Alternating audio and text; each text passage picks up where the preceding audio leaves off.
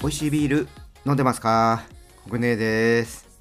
さあ今回は月に一度やっておりますオンラインイベント日本オリジナルのビアスタイルを探る旅第16回目の模様をお届けしたいと思います。今回はですねベルギーに住んでいて、まあ、学生時代を過ごしていたりですとかブルワリーに、ね、醸造家として勤務していた今はですね醸造設備をえー、提供したり、まあ、コンサル的な会社ですかね、に勤めていらっしゃいます、株式会社ベッドの西中飛鳥さんをお迎えしました。あのなかなかね、こう海外に住んでいた、えー、海外のブルワリーで勤務していたっていう方は、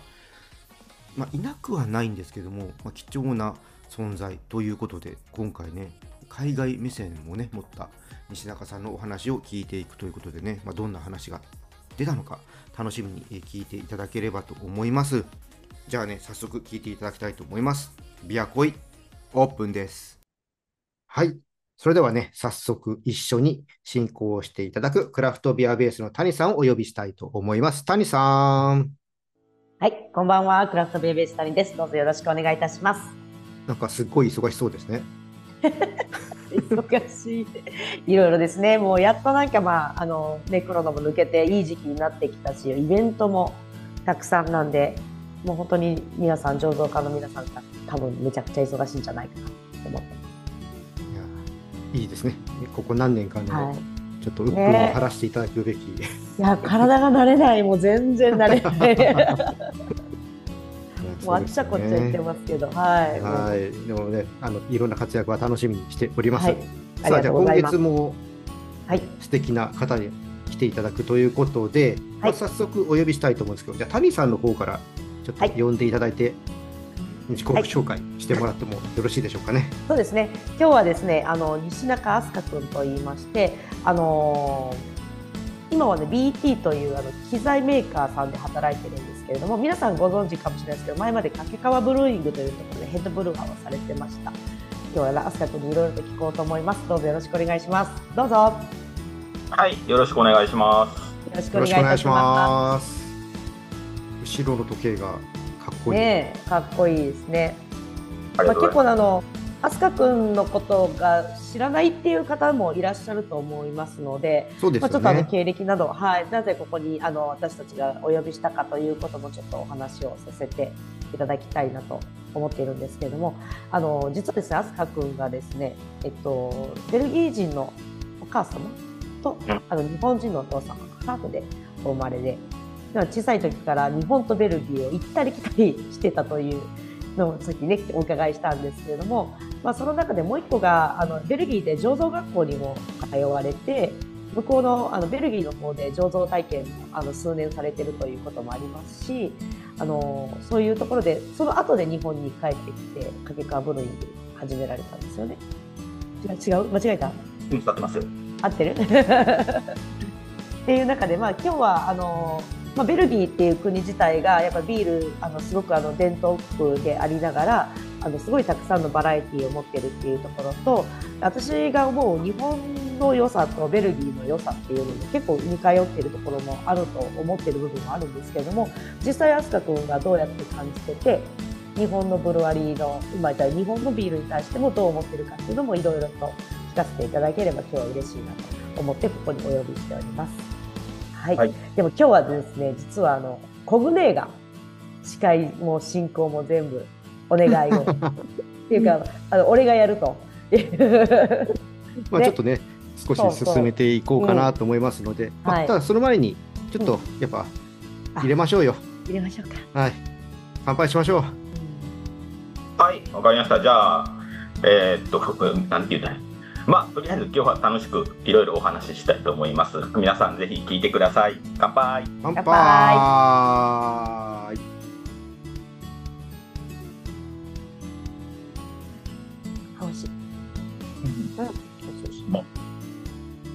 じゃあね、早速、ちょっと進めていこうと思うんですけども、はいうん、まず最初にちょっとね、お聞きしていきたいのがここねベルギーでもビールを作られてたっていう経験が、えーあるということで、はい。まあ、ベルギーの方たちってこのビアスタイルってどういうふうに考えてるのかなっていうのをちょっと聞いてみたいんですよ。えーっと、そうですね、ビアスタイルって結構、ベルギーだと難しいところで、う。ん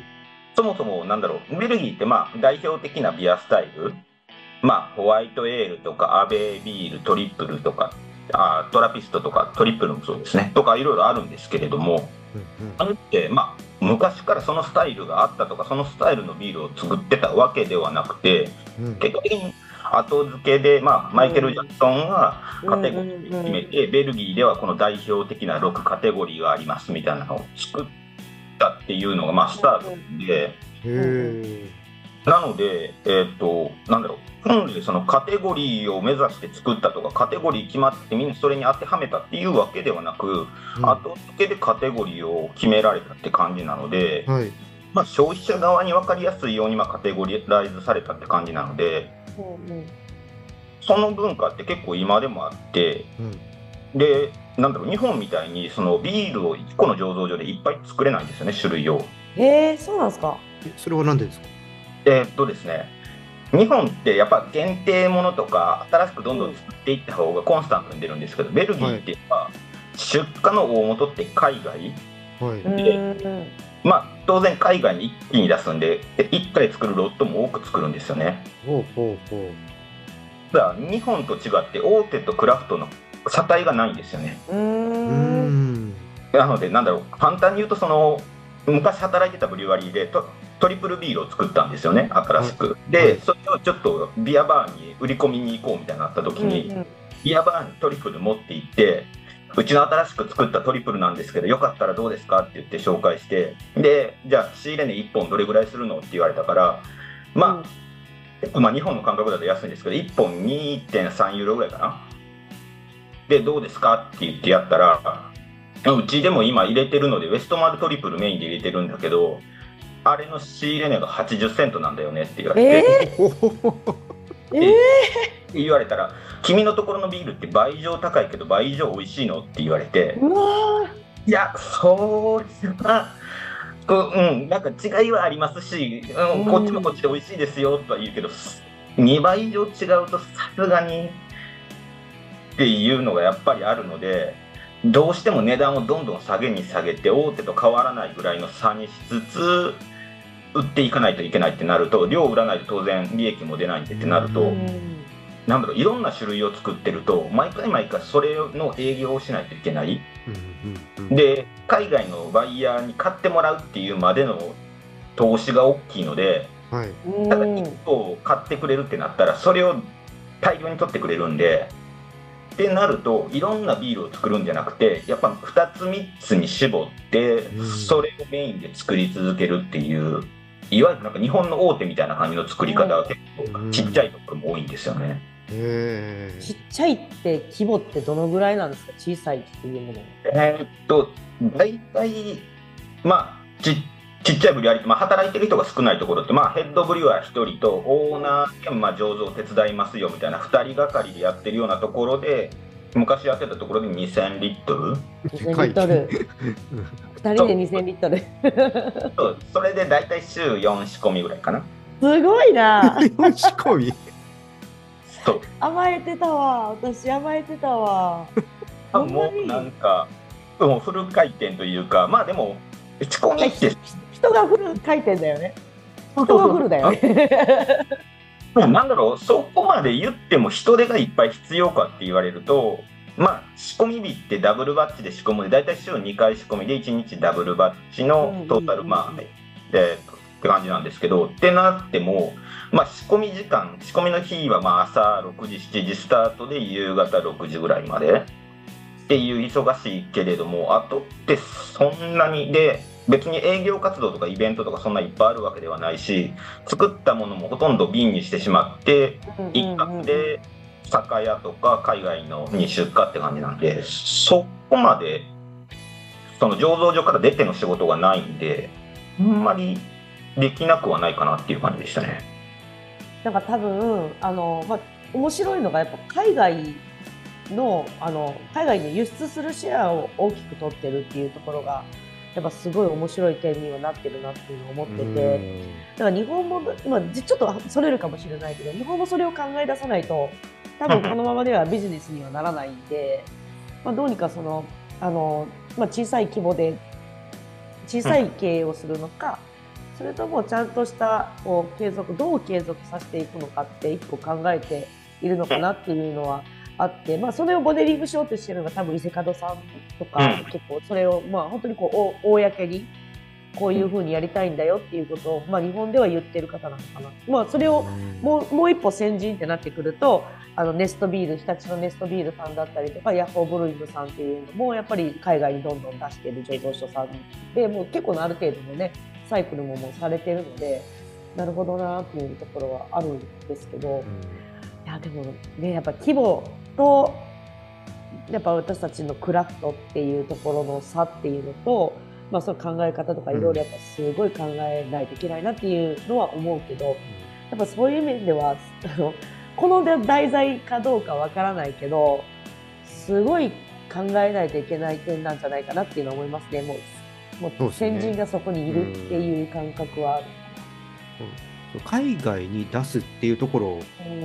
があるっていうことは、やっぱこう海外で受けるものみたいなのもちょっと考えて作るんですか？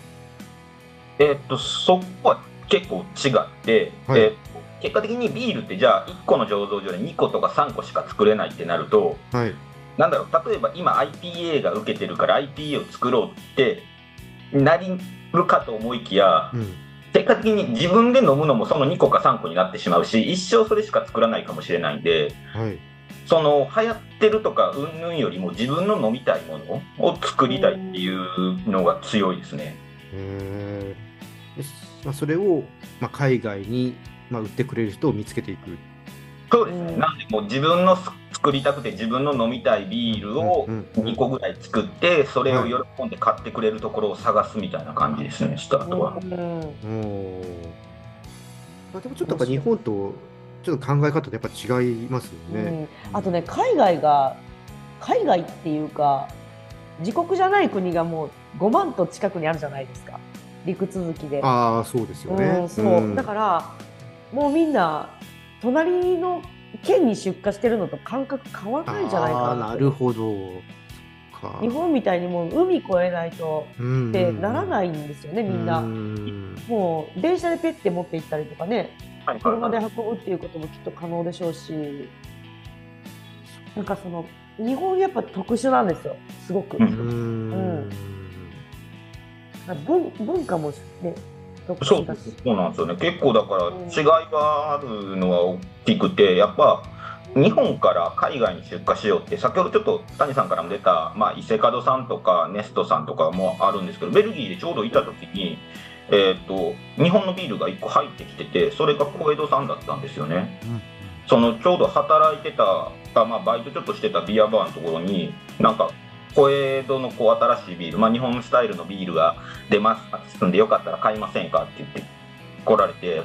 でまあ結構興味はあって見ようかなと思ったんですけど1本3.7ユーロぐらいかな、うんうんうん、ってなると、うん、店販売しようと思って1本9ユーロ10ユーロとかなってきて、いやそうそう。なんかそこはびっくりした、うん、うん、い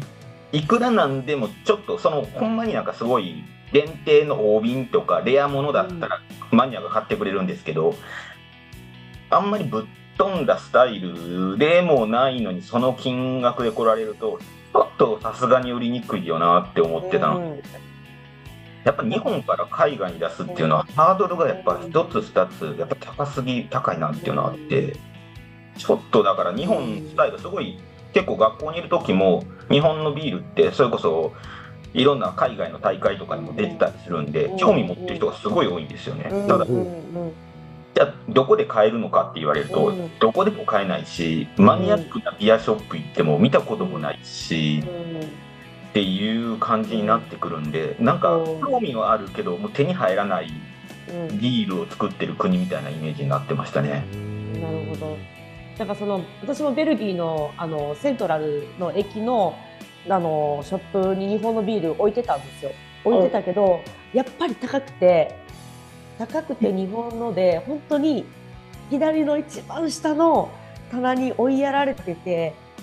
なんかそこに手出さないしやっぱりあのトップに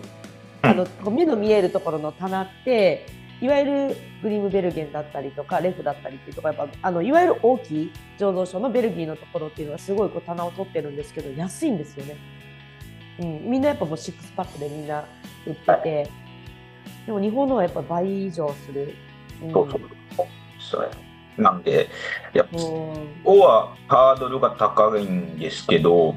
ただ逆を言えば結構みんなから注目はされてるんで、ん、なんか面白い。独自な感覚海外では絶対作らないビールがあれば別になんだろう。逆に安く売るんじゃなくて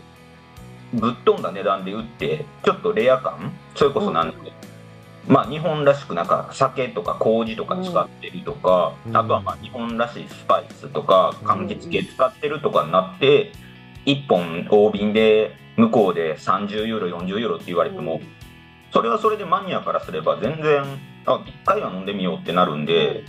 そっちで海外に押していけばまだまだ見えるところはいっぱいあるのかなっていう気はしてますね。カンティオンで柚子と山椒とか使ったやつとかって言ったらもう飛ぶように売れそうな気がする。そうほんまにそんなんあるし前に何だったっけちょっと友達にもらったビールで、うん、えー、っと「木桶」って書いたビール。うんうんうんうん、なんかあの醤油用の木桶を使ったビールはなんか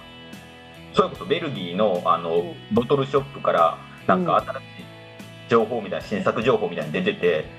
すごいなんか日本のビールがついにベルギーのこのビアショップにも並ぶのかと思ってめっちゃ興味持って調べたら、イタリアのブリュワリーだって。えー、そう、え？ってなってなん余計って日本のもんだし日本の方が知識があって面白いし、うん、どんどん作れそうなのに、結果的にそれ作ったのってイタリアのブリュワリーが日本の木桶を買って、それにビール入れてで結果的に友達それ日本で買ったで日本でもそれ輸入されて売ってるぐらいに世界中で売られるんですよね。だから逆を返せばそれ日本で作っても海外に逆に売れたって普通に考えられるんですごいなんかもったいないし可能性はあるんだからやればいろいろできるんだろうなっていうのはすごい思いましたね。ねえ。飛鳥君が作ってきたらいいんじゃないかな。絶対売れるよ。売れるでもイベントやろうイベント。かなと思うけどなんかそのへ変な話その日本で売るのをメインに考えたんじゃなくて海外に売るのをメインに考えたブランドってすごいいいのかなっていう。なるほど。思いますよ。ねなんかそのなんかあの谷さんちょっと西中さんがじゃあちょっとこのオリジナルのビアスタイルありかなしかっていうのをちょっと聞いてみようと思うんですけど、どうですかその辺は？そうですね。なんだろう前に掛川の時からもずっと、まあ、作ってて思ったんですけどあんまりそのスタイルってなんか個人的には作る時こだわらないんですよね。なんか自分の中でこんなものを作りたいってイメージして、まあ例えば題材ありきもあったりするんですけど、まあ、今回はこのフルーツを使って作りませんかとか、まあ、あとはもう好きに季節柄こんな面白そうだなって考えて作る時になんだろうこれはこのスタイルかなっていうよりはもう自分の中でうんとこのこれを使うなら苦みはこれぐらいにして色はこれぐらいにして、あとこんなもの入れたらいいかなって考えて、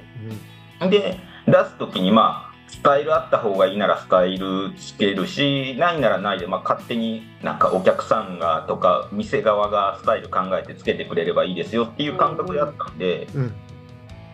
結果的になんかそのまあ、オリジナルスタイルというかオリジナルでビール面白いの考えて作ってそれを飲んだ人らがこれは新しいこのスタイルのカテゴリーだなとかそれをみんな真似して作るって言ってじゃあ新しいカテゴリーに作ろうっていうのがなんか後々広がってくるのが一番面白いのかなっていう気は。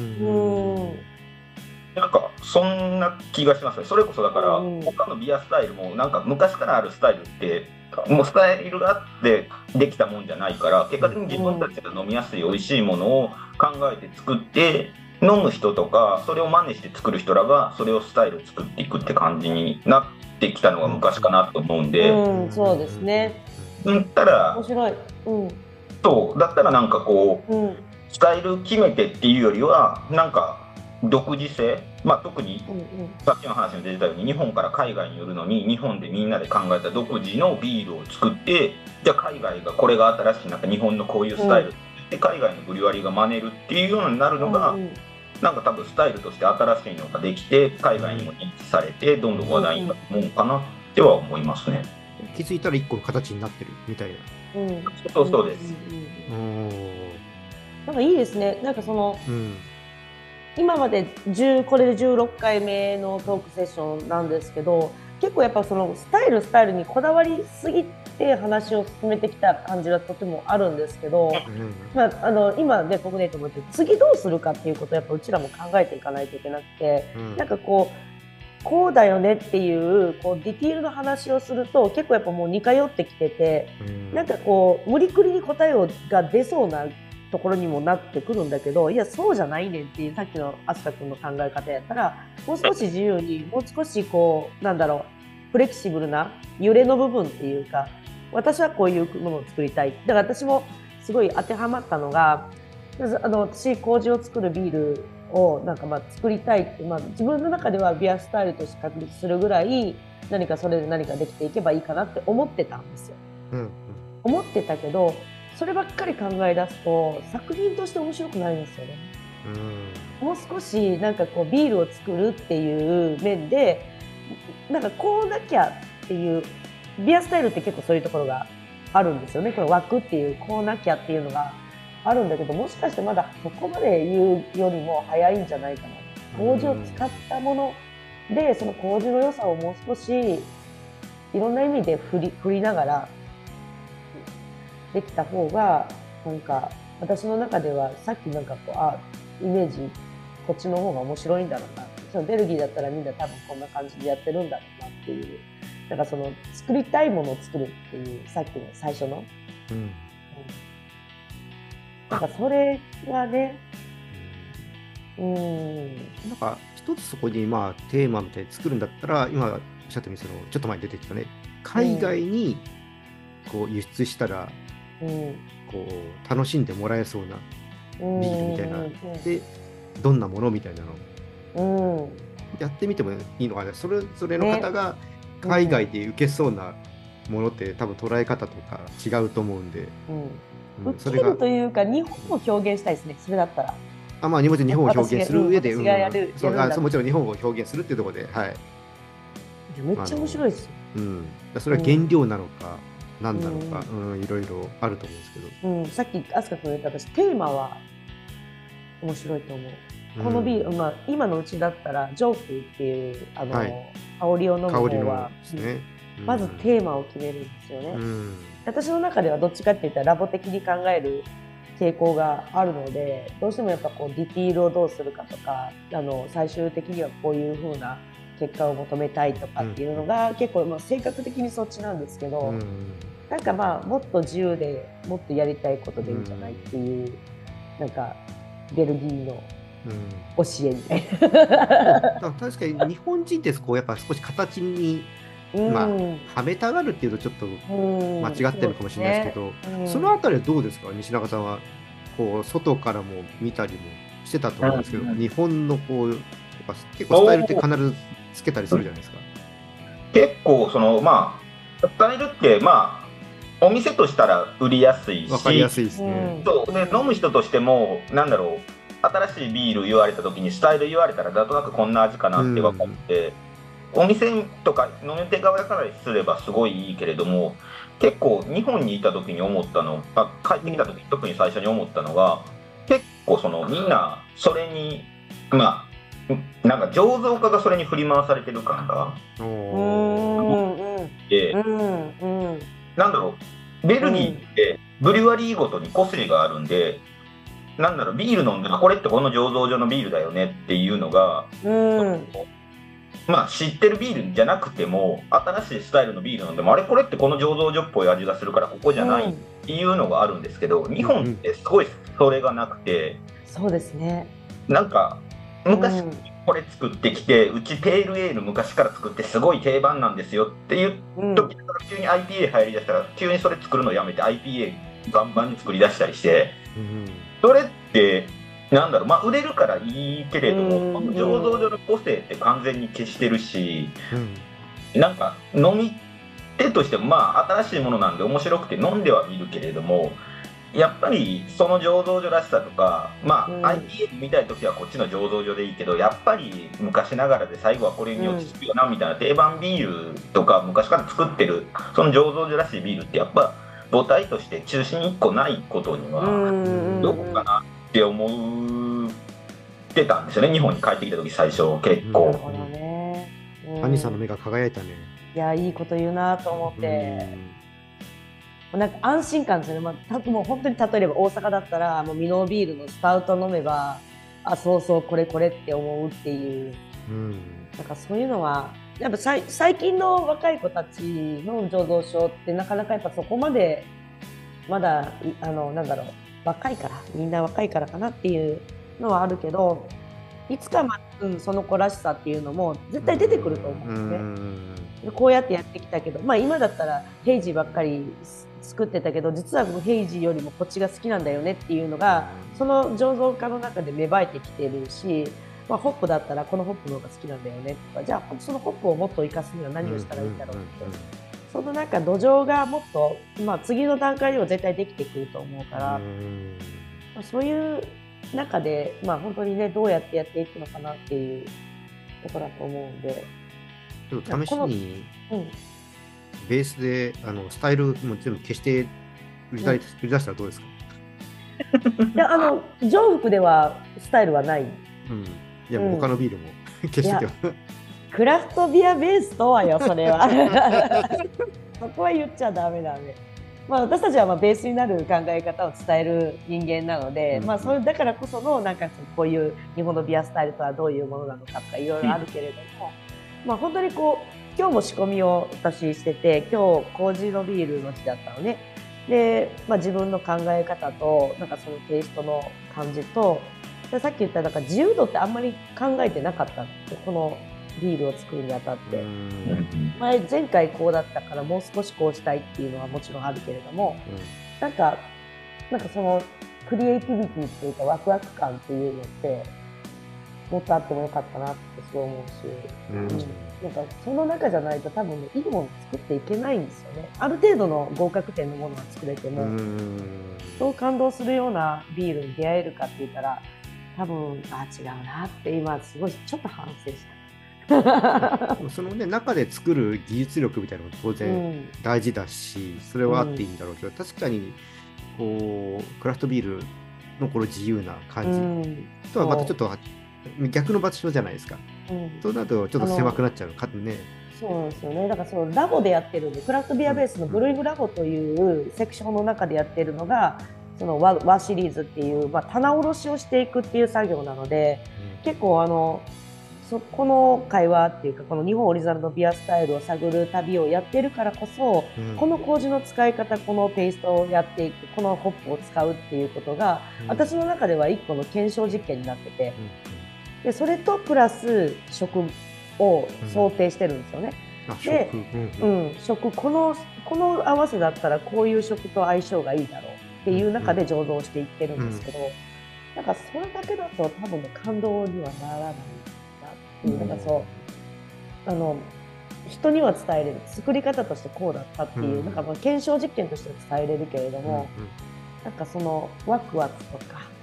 うんうんなんかもう一個なんかこう作品としてどうだろううんうんもう少しやっぱなんかこうなんだろう原材料は使ったけど日本らしいって何なんだろうってもう一個攻めれたんじゃないかな、うん、あったなさっきの会話の中では。ベルギーすげえな。うん、でも、タイさんが今、食の話出てきたじゃないですか。うんうん。あ。ベルギーの場合ってどうなんですか、そのビベルギーールと食。そうもう。ベルギーとベルギーってほんまにビールと食ですよね。であ。あの日本人も食中酒として飲むじゃないですかビールって。で何が一番相性がいいかってやっぱベルギービールなんですよ。へえうん、どの世界のビールよりもベルギービールが日本食と相性がいいです。へえそうなんですね。うん、そう。それは多分両方がペアリング文化をあの原点としてるからだと思う。おーお違う違うペアリングというか食べながら飲むというか、そうすごいそこが難しくて、うん。うんなんだろうベルギーってまあ料理置いてるレストランとかってうん。基本的にベルギービールをほとんど置かないんですよね。あそうなんだ、そうなんですよね。あのまあ普通のレストラン行くと大体まあ、ワインは何種類かあるんですけどじゃあビールはうんうんと、もうど定番のピルスナうんうん。まあ、何か1個と。あとはまあちょっとまあ重めのビールデューベルとかレフとかあるんですけど、あれって食5種なんですよね。食中酒っていうとビールだとほんまにピルスナーしかないような。るほど。私がやっぱりビール屋に行くからか。ビール目線のお店にしか行ってないんだ、そ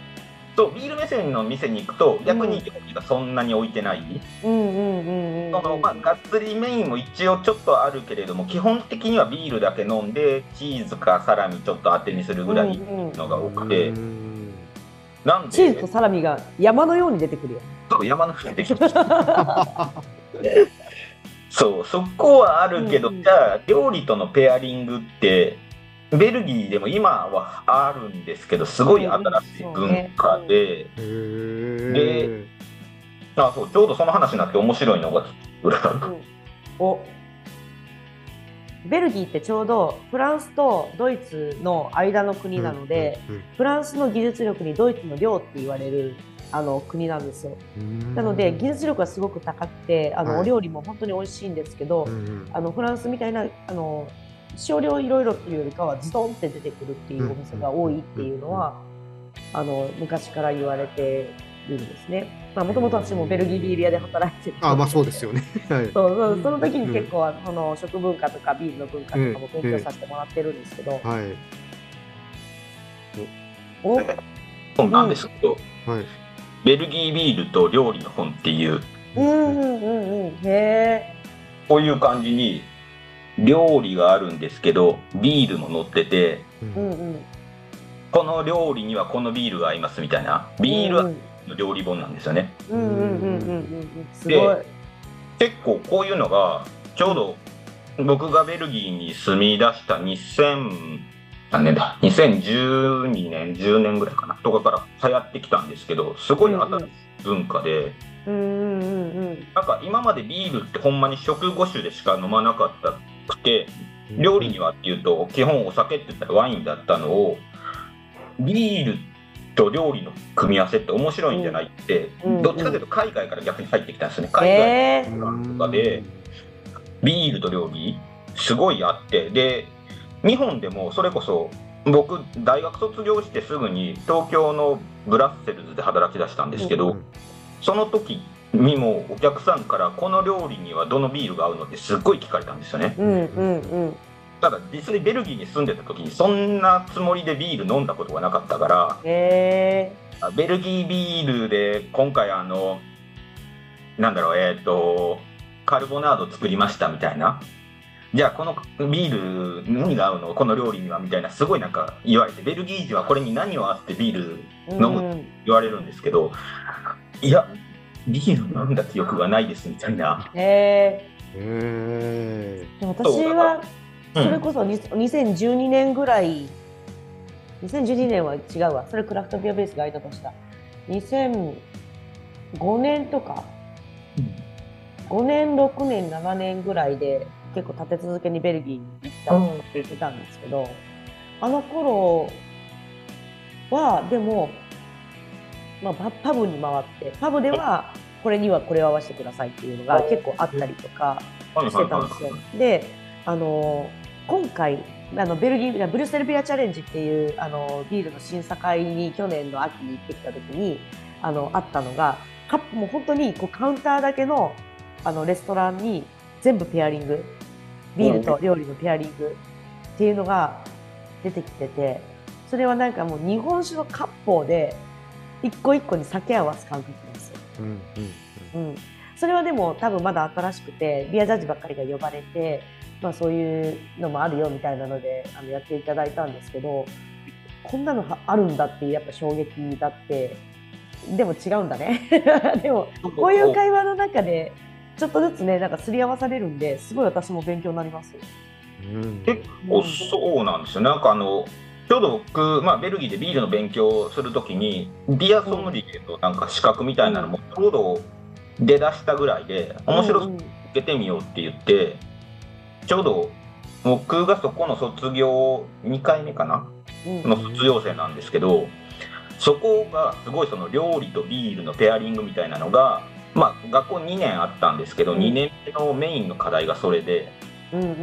でなんか新しい文化だけどそれをやろうって言ってでそのところの卒業試験まあ筆記試験もあったんですけどもう一個の試験が、あのその学校にまあ料理のクラスもあってうん料理のクラスが料理をフルコースで出すんですよね。5品で。うんでうん。ビアソムリエのクラスの人たちがそのメニュー表を事前に聞いてこの料理に何が合うかで自分のビアリストを持ってきてお客さんにそれを勧めてくださいっていうのが試験だって。うんうんうんうん。面白い。いや面白い面白い。すっごい楽しくて。で、うん。こんなんかただ単にビールを出すんじゃなくてこの料理はこんな味でこんなんなんでこのビールが合いますよって言ってでそのビールにちょっとした歴史とかも言いながら、うんうんうんなのでこのビールがおすすめです。どうぞ飲んでくださいっていうのをやるっていう試験だって、うんうんすごいそれが面白くて。で面白いね。新しい文化なんで、うん。結構その一緒にいたクラスの子らって普通にもともとはシェフやってますとかレストランのレクターですって人たちも結構多くて、なんか自分のところの店でもこういうコースとビールのセットみたいなのをやりたいみたいなすごい思ってて、なんで新しい文化だけどすごいその今もだからそこから10年以上経ったんですごい今だから流行ってきた新しい流れだ、うん。うちはやってますよ。あそうなんですか？面白はい、い、クラフトビアベースやってる。と、あとこの前韓国に行った時にそういうのがあった。うあの本当にあの毎回限定6人だけ。でビールのコースに対してチョコレートとか小さいフードを出すんですけどビールの方を語ってビールをあのコースで出すっていうお店すごいレベルがす。ごいレベルが高くて、まあ、なんか全然違う方向に話がいってるな。いやでも面白い。すごい面白かった。うん。うん。じゃあちょっとそういう言うならじゃあちょっと修正というかね、はい戻す戻すっていうか、うん、思うんですけど、じゃあ西中さんがあえてあえてさっきもちょっと出た、えー海外に日本らしいビールっていうアピールするとしたら、どんなビールをやってみたいですか？うーん。ちょっと難しいな。なんだろう。さっきその言ったように海外に出すんだったら個人的には高級ビールとか高級路線で出すのが多分。プレミア感を出すっていうのが多分一番の売りというかや売りやすさになると思うんで。はい。でうん。ビールのじゃあ値段をとりあえず最低上げないといけないってなった時に個人的に一番最初に思いつくのが樽で寝かすっていうのが多分一番コスト最初に上げやすくなるんで、うん。でなるとやっぱ日本らしく日本酒とか逆に言うとその日本酒に使ってる、まあ、さっき出た木桶みたいな感じで逆に日本の酒樽の古樽を使うとかそういうなんだろう熟成系のビールだけど日本でしかできないこと。うんうん。まあ海外でも木桶使って作ったようなことがあるんで海外に持ってはいけるけれども、うんうん。フルタルなんてそうそう持ってもいけないしただ日本ではいっぱいあるものだしだったら日本らしくで海外ではできないこと。でなおかつ高級ロスに持っていきやすいのってその樽で寝かしたようなビールでそれにまあ合うような味付けにしていく、まあ、それこそ麹を使うとか日本酒のコを使うとか、まあ、米を使うみたいなうん料理酒に寄せたようなのでインパクトのあるものを最初に持ってくるのが一番売りやすくてやりやすいうんスタートかなっていうのはすごい個人的には思う。わかる。うん。わかる。わかる。なんか、結構そうそのスタイルで言うと海外にすごい売りやすい日本のビールって何かなって考えた時にすごい今たまに海ベルギーとかに行く時に日本のビールでおすすめで持っていきたいビールって言われると、うんうん。あの奈良醸造が作ってたアンダーウォーターアンダーウォーター。ああれはちょっとほんまに海外でもすごい売れるんじゃないかっていう、うん日本でしかできないスタイルだし、同じですね。オロチとかハイアルコー級酒イーストビールですね。あそうそうそうそうそうそう、うん。あれはやっぱり日本ならではだし、海外の人からも興味はあるけれども、やっぱ知識がどうしてもないっていうのが多いんで、そこはもう日本オリジナリティでどんどんどんどん海外に勝ることができるビールスタイルかなと思うんで、うんわかる。あの麹を使うときあの酒米ポリッシュした酒米を使うだったりとか、また全然海外ではやっぱりその機材がなかったりとか、輸入しないといけなかったりとか、でねグルコースをどう使うのかとか、いろんないやプラスアルファの技術力ってやっぱすごく日本の伝統なものがたくさん使われてるんで。うん、私逆なんですよね。だからそのあれなんですよ。ちょうど飛鳥君が言ったみたいに海外に出す時にはインパクトが大事で、でハイアルコールでで特別感。でも毎日飲めない人はデイリーじゃない。でデイリーじゃないと日本人の方々の中ではなかなかにその浸透がしないじゃない。だからそのやっぱあれやな IPA 戦略でセッションとインペリアルを作っておーなるほど。考え方としてね。ほうほうほうだからセッションは日本人でまあいいだねあのベルギーもそうじゃないうんであのアンケルとかそういうのはもうみんなカラカラっと飲んでるそういうのじゃなくてもうアプトとかそういうのも作っちゃってそれはもう海外輸出用にしちゃうとかね。いやいやいや面白い面白い。あそれはいいストーリーですよね、なるほど。うん、特別にして特別なものとデイリうんーなものうんで分ける、ってなるとやっぱ酒酒まあ今一番考えやすいのはそこですよね。やっぱり。ね。独自ってなると。うん。思いますね。確かにその醤油とかそういうところも面白いのかもしれないですけどね。チップにしてあの坂そのだキヨキをチップにしてそこにつけちゃうっていうだけじゃなくてフレーバリングの一個として使わないとちょっとやっぱ塩味が高すぎたりとかどうしても味噌醤油うのに対しては、そうですね。うん。そういうのもある。かこの前たまたまいあの伊勢門のブルワーと喋ったんですけどなんか使わないのっていう話を したら、いや、うん、やっぱちょっとそこにいる在あの在場菌が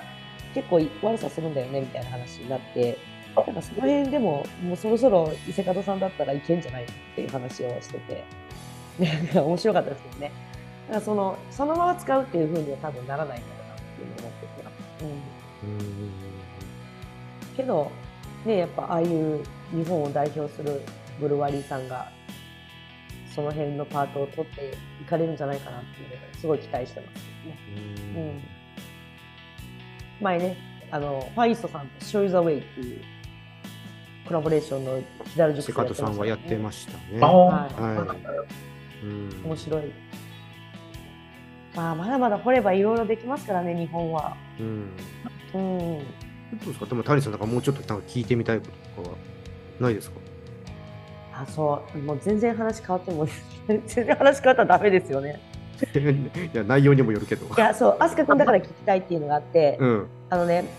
私が思うのは日本人のあの味覚センスがやっぱすごいセンスセンシティブでとても優れてると思ってるんですね。でもう一個はあの食中酒としてあの口内調理っていうのをするんですようちらってあの日本酒の文化なんですけど口の中に入れたものを咀嚼したところに酒を入れてそこで口の中で合わせるフレーバーを楽しむっていう文化がもともとあるんですよね。でそれをちちっちゃい頃から結構私たちは当たり前のように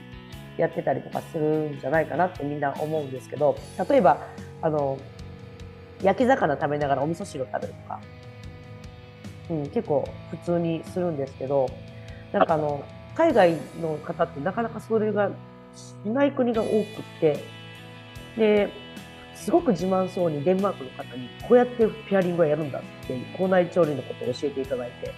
いや日本普通なんだけどっていうのあってなんか私もなんかその日本のビールを考えるときに口内調理をすごくやっぱか考えるんですよ。だからそのペアリングとして日本人の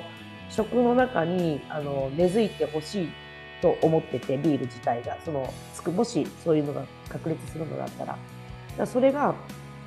まあ、例えばその海外に出すっていうのと日本の中で消費をするっていう考え方にもきっと影響するんじゃないかなと思うんだけど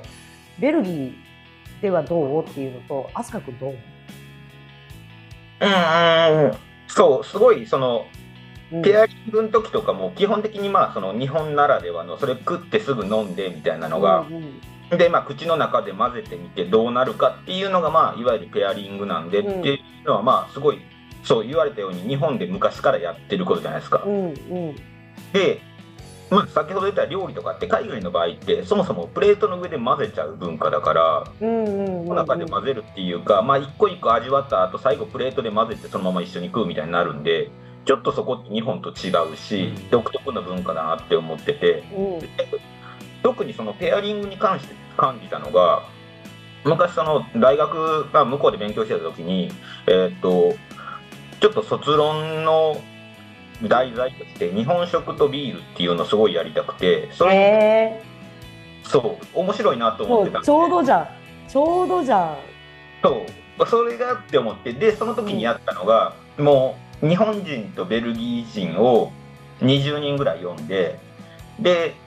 ま、寿司を買ってきて寿司を皆さんにどうぞ食べてくださいってでビールを、えーとまあ、いわゆるベルギーでよくある6種類のカテゴリーのものを全部用意して、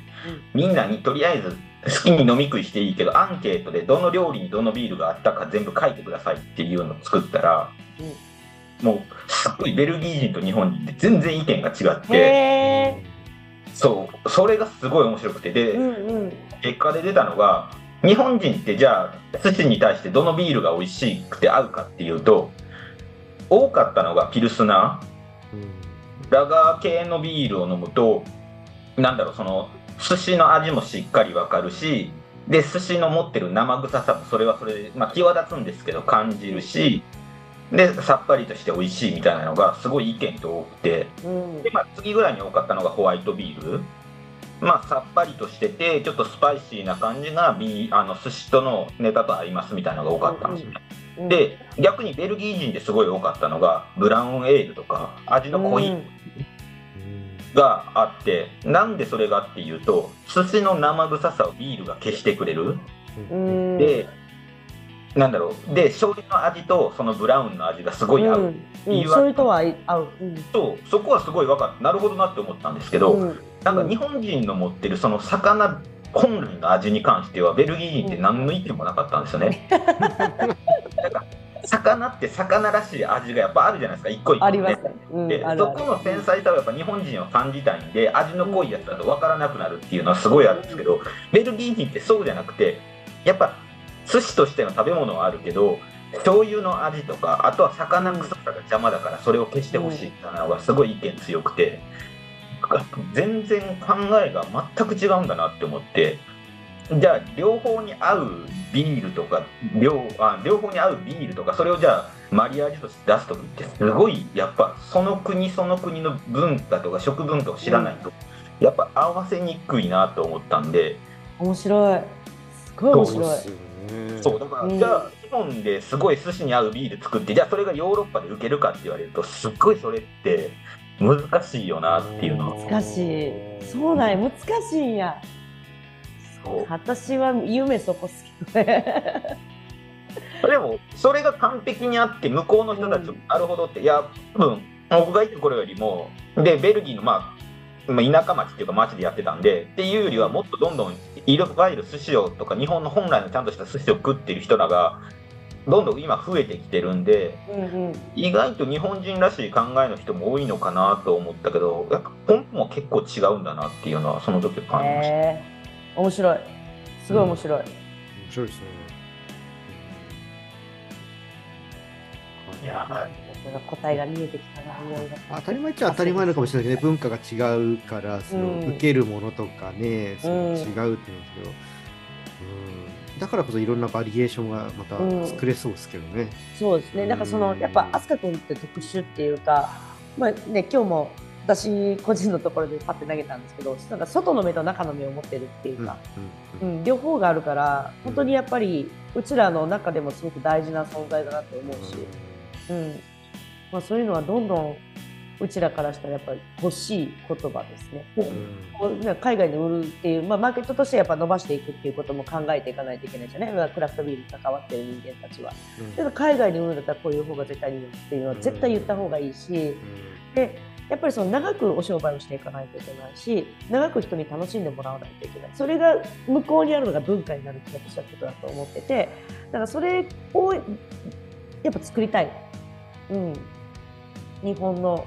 にみんなが日本人として誇れるものだったりとかうん楽しんでもらえるものだったりとか。だからその海外の方っていう目線だけじゃなくて国内でもそれが成り立ってやっぱいいものとしてなんかこう作っていけたら一番楽しいよね。うん。まあ、それやっぱ実証実験すごいね。刺さるね。聞いたら、ねなるほどなって思う、うんうん。うんやりたいんよ。なんかもうドゥワーって寿司並べてもうどうぞみたいな。寿司と割烹と割烹というかそのおばんざいとかね並べて、何が合うかなみたいなみんなでなんかビアフススタイルみたいなのできたらすごい面白いだろうなって。い思って。スタベースで。でいやベースだけじゃなくていろいろやりたいよ。なんかちゃんと会場借りて。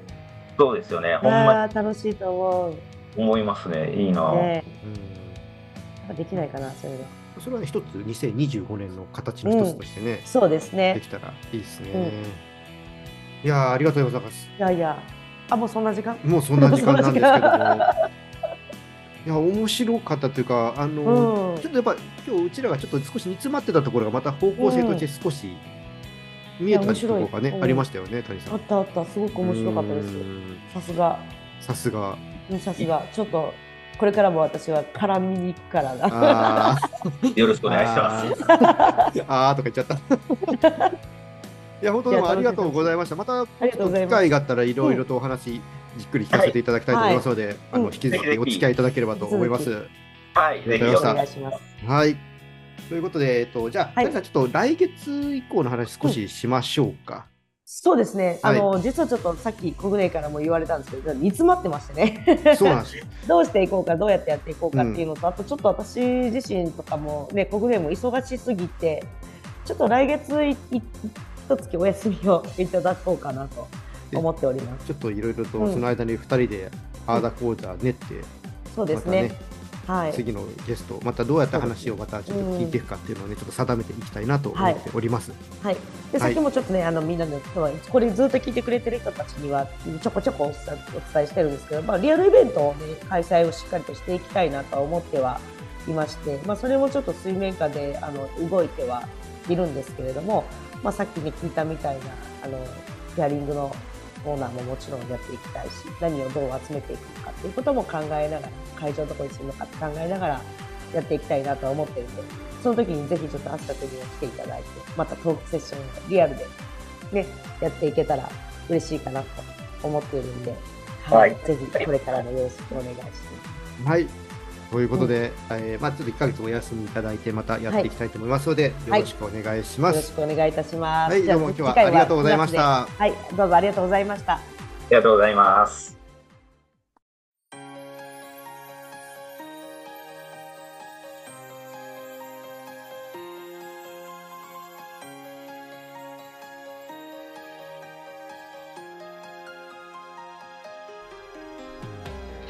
ビアコイエンディングです。あのやっぱり現地を知っている、現地の文化に触れているっていうのはすごく大きいなって思いました。すごくね、あそうなのか、あやっぱ考え方違うのかとか、いろいろね、お話を聞いていて、すごくね、楽しかったです。あの勉強に、ね、なりましたね。今までね、こういった話ってこのね16回の中で聞けてこなかったので、まあのずっとねこういった形キャリアを持っている方に聞きたいっていうのは僕も谷さんも持っていたんですけどもようやくね実現してすごくね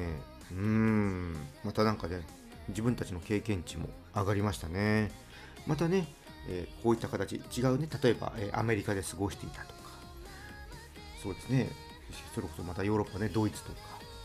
いろんなねところありますけどもイギリスとかね、まあ、そういったところでそういった経験を持っている方の話っていうのもね聞いていきたいなって思いますので